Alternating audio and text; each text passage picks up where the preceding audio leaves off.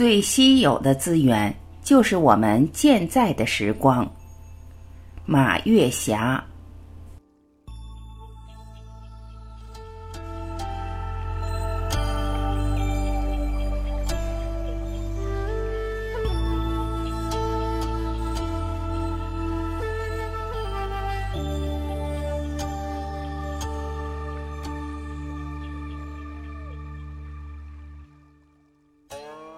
现在有一个词汇非常前卫，这个词汇叫做“稀有资源”。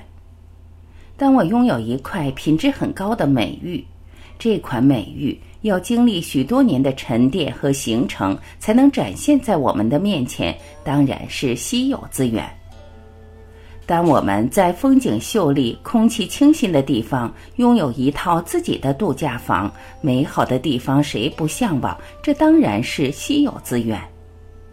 但是我们每个人都拥有一个最宝贵的稀有资源，这个稀有资源就是我们在世上健在的时光。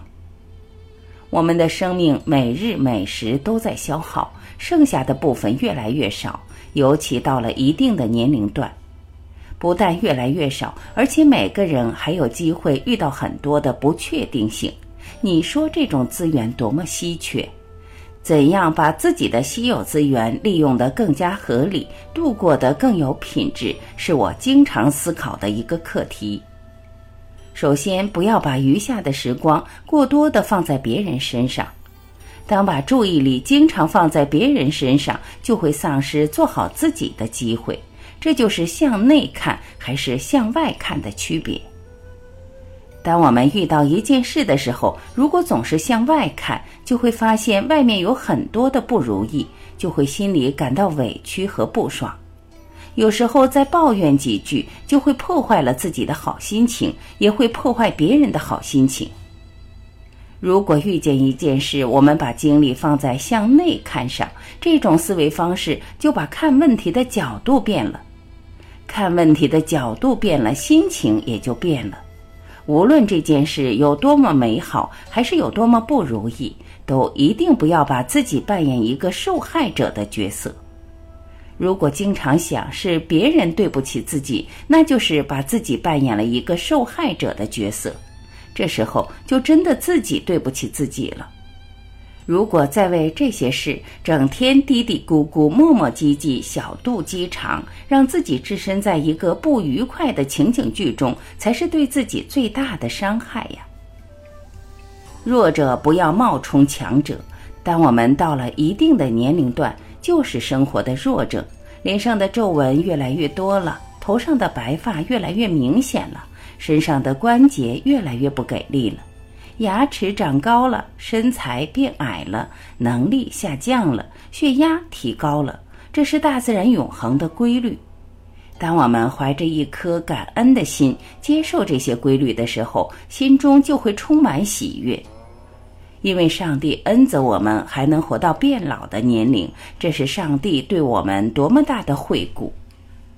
怀着一颗感恩的心，关注自己的健康，关注自己的精神成长，关注自己的快乐，这才是老年人必修的功课啊！不给或者少给孩子添麻烦，就是对孩子们最大的支持；不给或者少给社会添麻烦，少花国家医疗费，就是对社会最好的回报。你以为你是谁？老年人不要做不情愿的劳作。不要不尊重公共利益。当这种劳作带给我们欣喜、感恩、快乐，这才是老年人劳作的意义。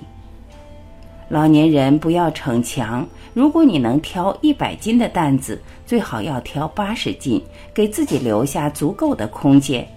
千万别一边是超负荷的劳动，一边是喋喋不休的抱怨。这样做自己不愉快，也给别人带来不愉快。空气中都散发着不和谐的气息。充分利用自己的稀有资源，就是不断的成长，不断的学习新观念、新知识、新技能，追求精神上的不衰老。社会每天都发生着翻天覆地的变化，如果我们不成长，就没有能力分享改革开放的成果。比如说，学会了滴滴打车，无论是在家里还是到外地，就为自己的出行提供了很大的方便。比如说，学会了手机淘宝，就可以把非常有品质的产品采购到家中；学会了在手机上购买机票、车票，就很爽的来一场说走就走的旅行。在我们充分享受自己稀有资源的时候，别忘了自己的高贵和美丽。心灵有多么高贵，容颜就有多么高贵；内心世界有多么美好，语言就有多么美好。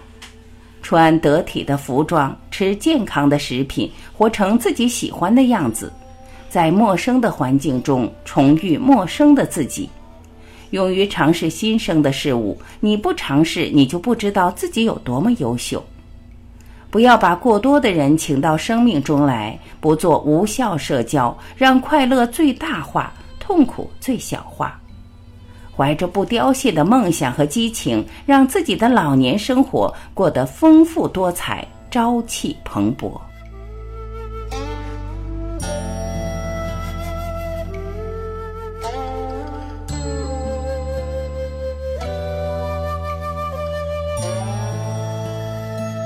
感谢聆听，我是晚琪，我们明天再会。